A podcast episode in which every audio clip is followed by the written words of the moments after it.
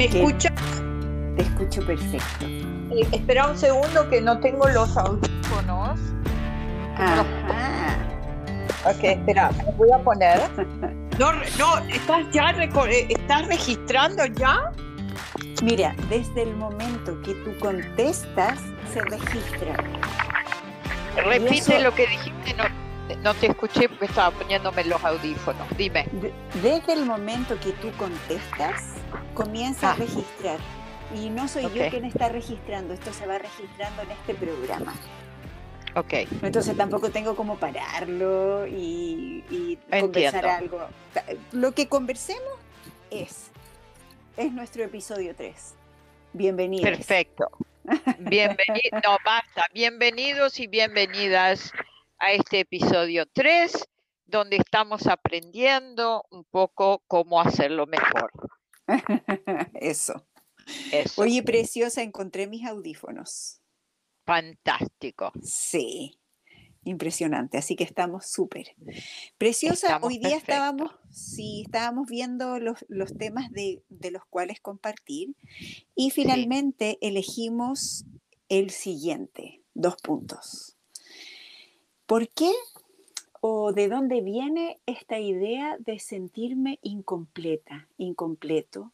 ¿O de dónde viene la idea eh, de que, que algo me falta? Eso, sí. Que es algo que yo creo, aunque lo esconden, todos los seres humanos tienen. ¿Verdad? O sea, hay gente que lo esconde más, que pretende estar por encima de todo. Sí. Y, pasa una cosa en la vida, un shock y de repente se derrumban. Entonces, e, e, en el fondo es de dónde viene, podemos explicarlo, pero más que nada es ah, qué hacemos o cómo estar cuando nos llega de manera fuerte o, incluso en la vida de todos los días esa sensación de cómo soy no basta. Yo debiera ser más esto y menos esto, porque en el fondo es siempre así. Entonces, lo que yo observé en mí desde mucho atrás, ya adolescente, cuando llegaba algo así, Estoy escuchando ruidos raros. Mm, sí, yo también. Yo no sé si tienes el micrófono muy cerca de la boca porque se siente ese como aire. lo, voy a ahí, lo voy a Ahí mejor. Ok, no, yo escuchaba como alguien tipeando, escribiendo algo. Anyway, mm. hacía tic, tic, tic, tic y no soy yo. Bueno, ¿se escucha mejor ahora? Súper mejor. Ok. Entonces, lo que yo, mirando hacia atrás, lo que yo hacía cuando llegaba esa, esa, como esa inquietud, esa sensación, por el carácter que tengo yo, yo trataba de taparlo, como decía antes, o sea, ponerlo de lado y, seguir adelante y pretender de que eso no está. ¿Ok? Entonces es como... Em, esforzarse de estar por encima de esa sensación de me falta algo, mm, debiera ser diferente. Y obviamente no cambia esa sensación adentro, al contrario, te pesca cuando estás durmiendo, con sueños, con eh, pesadillas, con... puede pasar de todo. Y donde se manifiesta más, obviamente en las relaciones de pareja, ¿sí? Ahí, ahí va a salir, eh, digamos, toda la fragilidad de uno, que es, es normal. Eh, no sé cómo es para ti cuando te llega, ¿qué, cuál es la, la tu, o cómo fue en el pasado tu manera de, de lidiar con eso, que obviamente no funciona.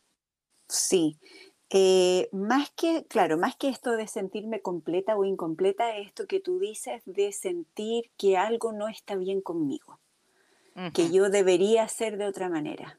Y eso fue muy intenso, especialmente cuando conocí el desarrollo personal y empecé a ir a talleres y a seminarios, porque yo pagaba estos talleres o viajes siempre con la idea de cambiar, de, que iba a estar de que iba a estar completa, de que iba algo se iba a mejorar porque yo como yo era exactamente era mal, estaba pésimo. Mm.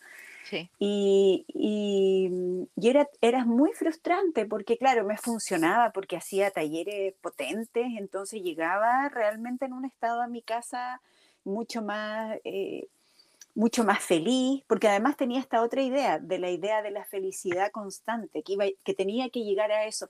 Yo miraba a la gente que tenía más tiempo haciendo talleres de desarrollo personal o a los mentores, y yo veía en ellos a alguien hiper perfecto, súper feliz, súper superado, por lo tanto, además eso siempre me reforzaba que algo mm. me faltaba a mí.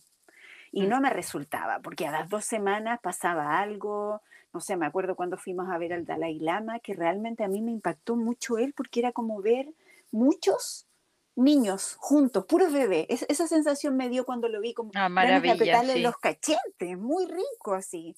Y claro, yo volví y mis hijas, incluso mis hijas me decían que yo había cambiado, y yo me sentía, cambié, soy otra, ahora soy pacífica, no soy rabiosa, estoy en, en total paz.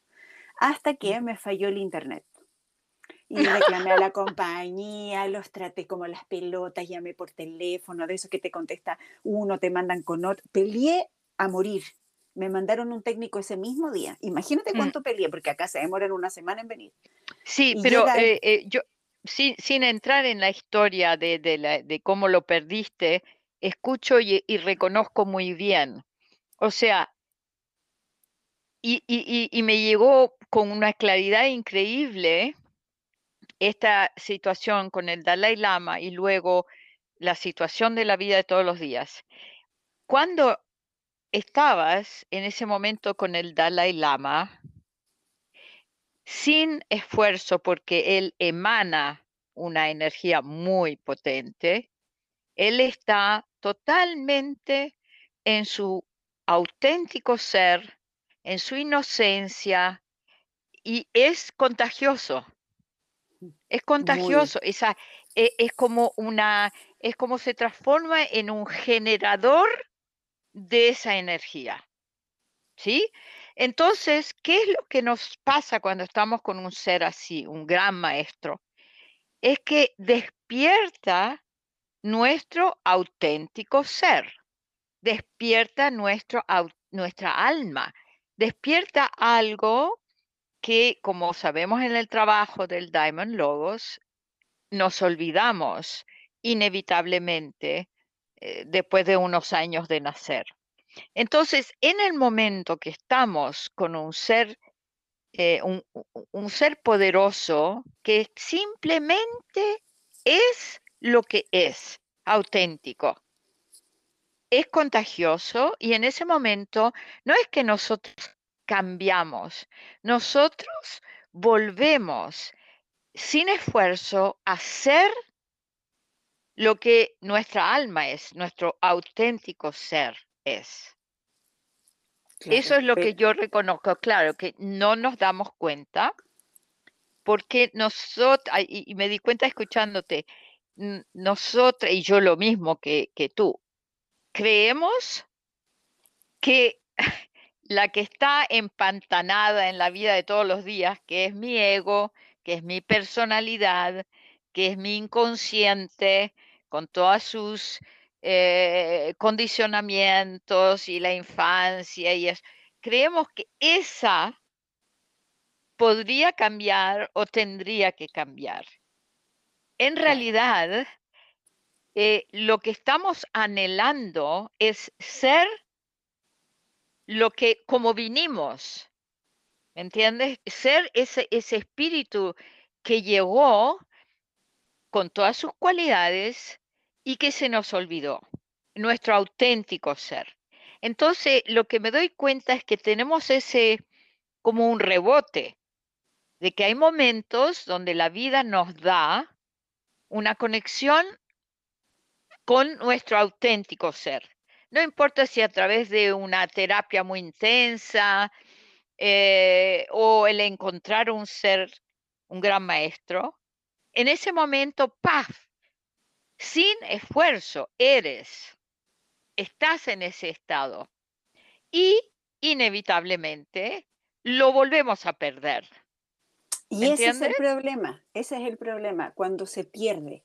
Porque yo creo que está la idea, por lo menos en mí, está la idea de que es posible, no sé en qué mundo, pero que es posible estar en ese estado todo el tiempo.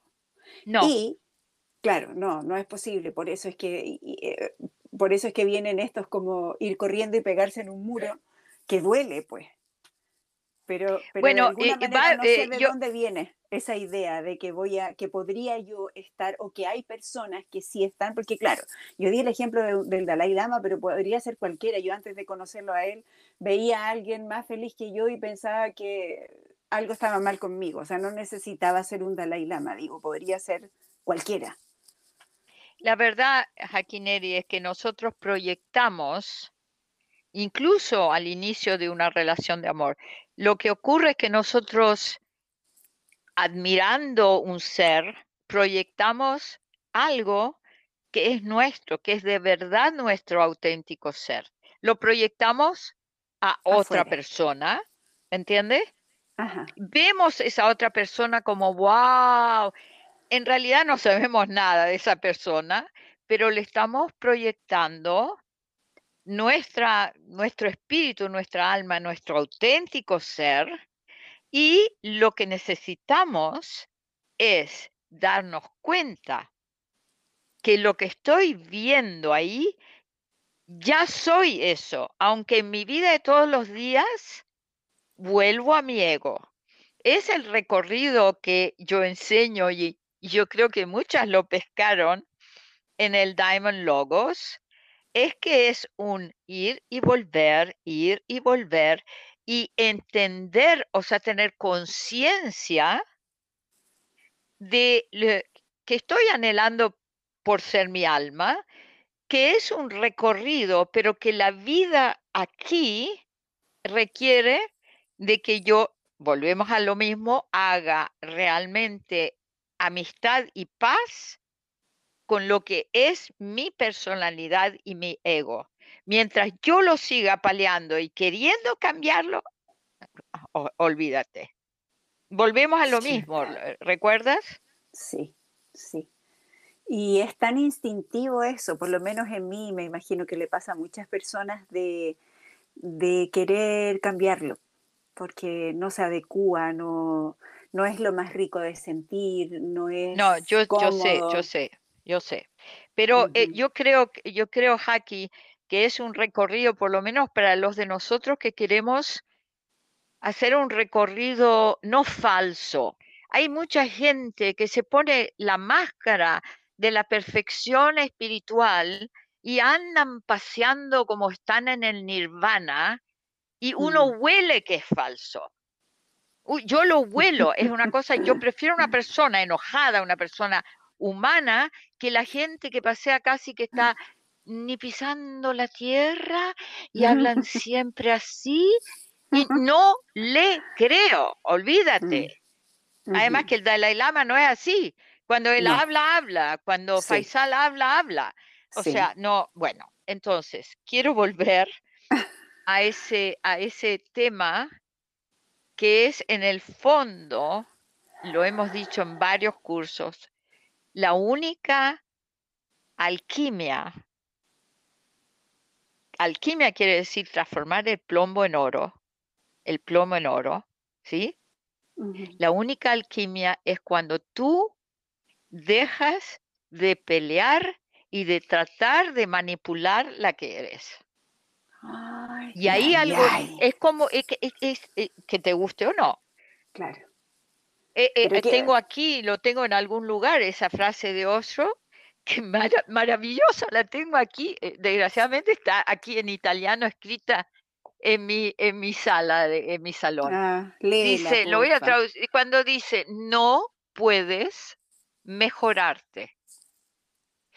Y no estoy diciendo que no habrá mejoramiento. Recuerda esto. Pero tú no puedes mejorarte.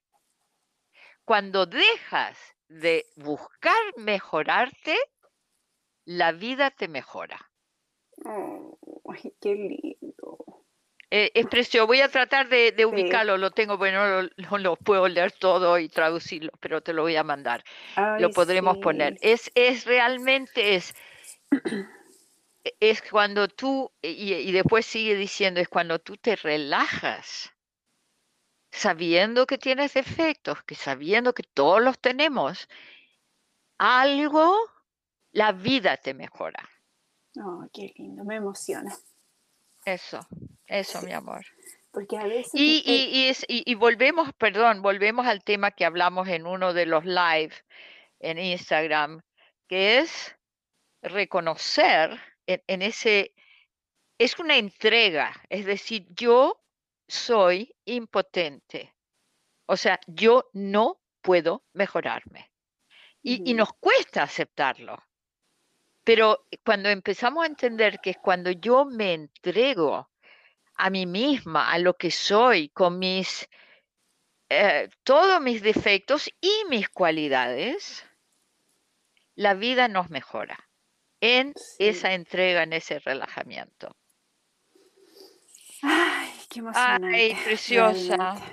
Sí, muy emocionante porque yo me veo, por ejemplo, muchas veces eh, soy consciente de esa voz que está desde la mañana insistiéndome en que haga las cosas distinto, en que el tiempo, en que tengo que hacer esto, tengo que hacer lo otro, como para, no sé, sentir esta, esta completitud o sentir que lo estoy haciendo bien o em, ser, ser otro, no el que yo soy, que es mucho más, que podría ser mucho más relajada.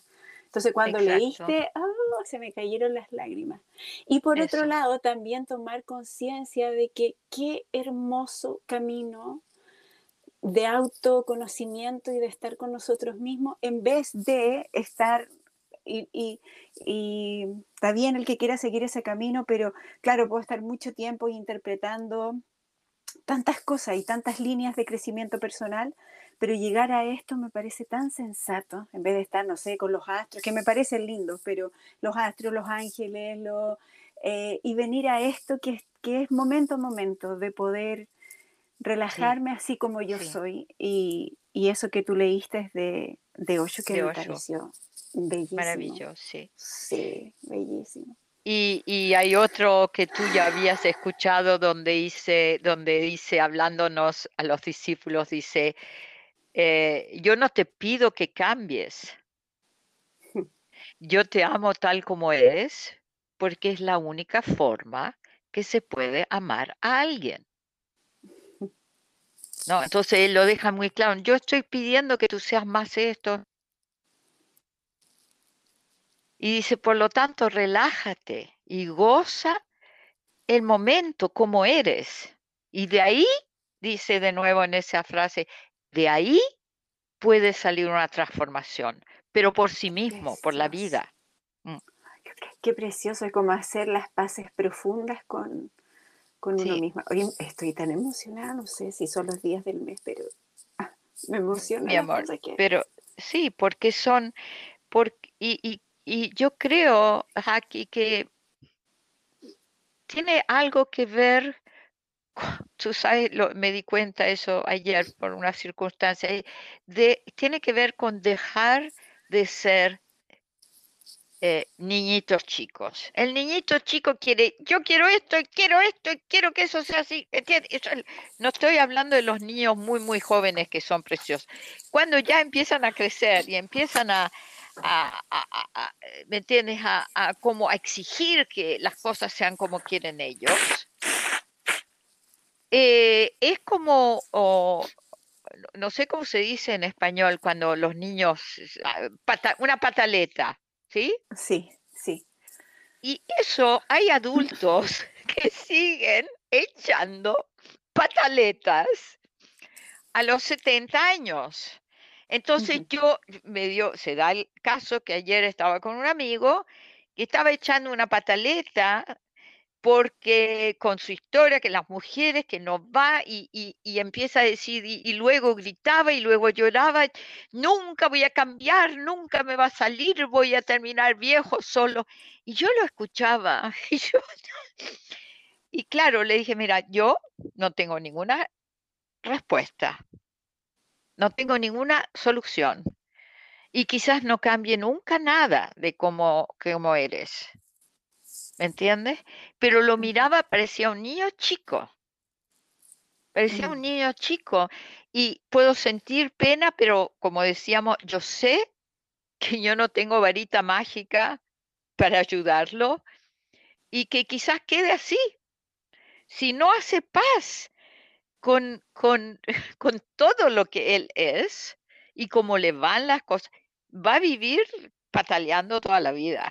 Bueno. Sí, y también se asemeja mucho a, a, a, lo, que, lo que tú estás diciendo, también me daba la sensación de, ser una niña y, que, y que me entiendan como yo soy y que no me quieran cambiar, da tanta felicidad.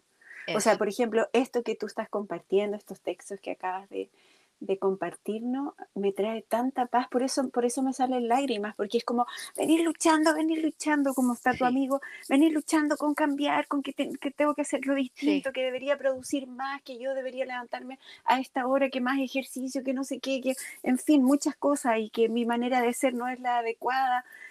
Eh, y es tanto ir en contra de mí y de pronto que tú leas esas palabras que no hay nada, no hay otra, no, no hay que cambiar o o, esta manera tan dulce de tratarme a mí misma que me viene como calor, relajo, eh, una sensación tan preciosa. Sí. Tú sabes lo que, lo que de nuevo la, diferencia, antes yo hablaba de lo que, se, lo que se despierta cuando estamos con un, un gran maestro o en un momento incluso de belleza donde estamos totalmente conectados con nuestro auténtico ser. La otra cosa es a quién escuchamos adentro.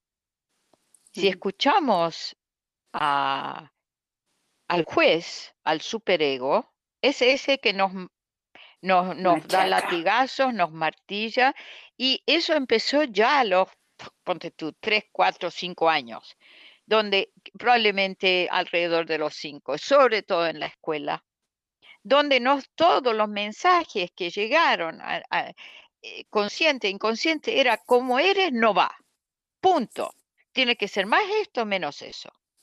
Si yo escucho y cuando escucho necesito reconocer, sabes que lo hemos hecho en algunos talleres, reconocer de quién es la voz que me martilla adentro.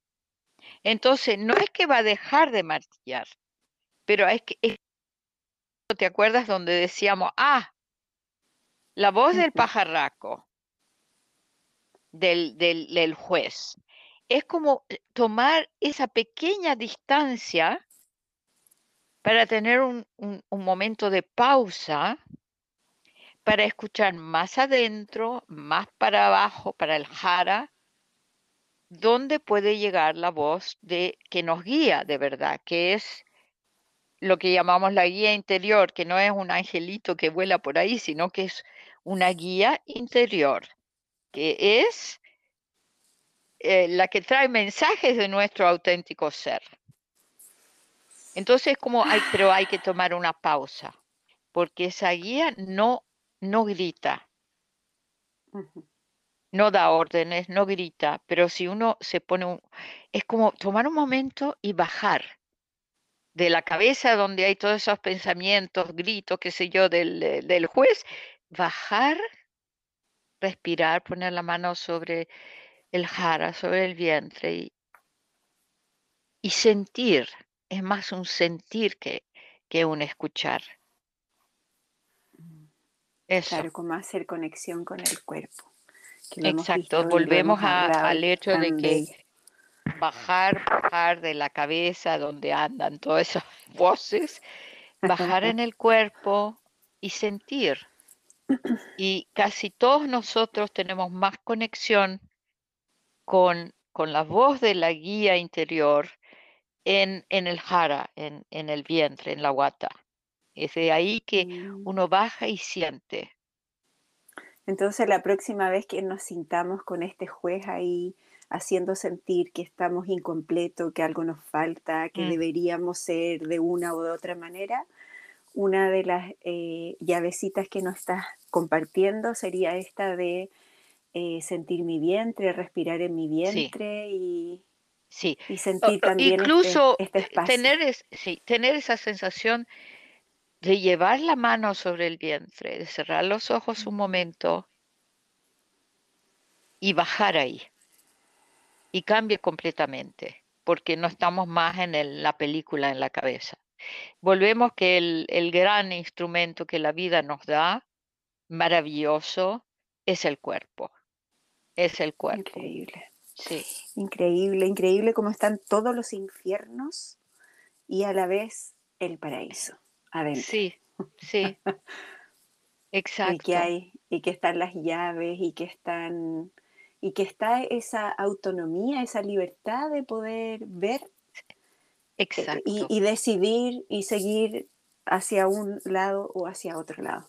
Sí, e, eso que has dicho, ese momento donde podemos ver, o sea, ser conscientes.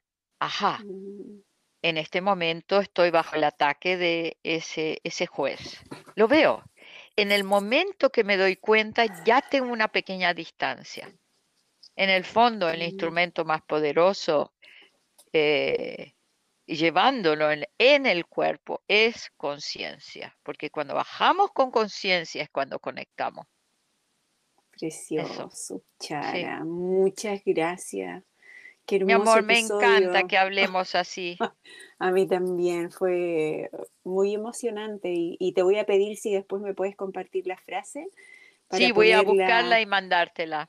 Sí, para, para compartirla en el episodio, escribirla abajo y ponerla también en, en las redes sociales para cuando hablemos de este Gracias, preciosa. Gracias, me emocionante. Lindo. Me hiciste llorar, querida. Te hice llorar, hace bien llorar de emoción. Sí. Un abrazo, Jaquinelli. antes, antes de despedirnos, solo para terminar mi historia de la cosa del internet, el tipo llegó a mi casa y el internet estaba desenchufado. No, no me digas. Falla, te juro.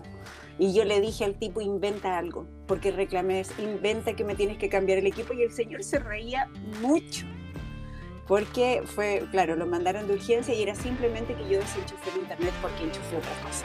Y no sí, esas cosas pasan en la vida. Como que la vida se ríe de nosotros. Sí, en la cara. No, de verdad, de verdad. Ay, Jackie, un abrazo. Te adoro, beso. Gracias. Yo a ti. Chao, preciosa. Chao.